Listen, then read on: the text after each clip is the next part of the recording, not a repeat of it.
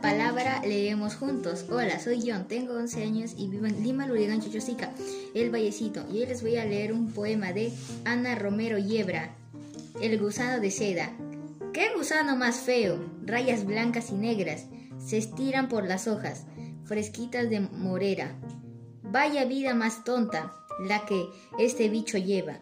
No sale de la caja, devora lo que encuentra y de repente, un día, el gusano se encierra en el leve prodigio de un capullo de seda. Gracias.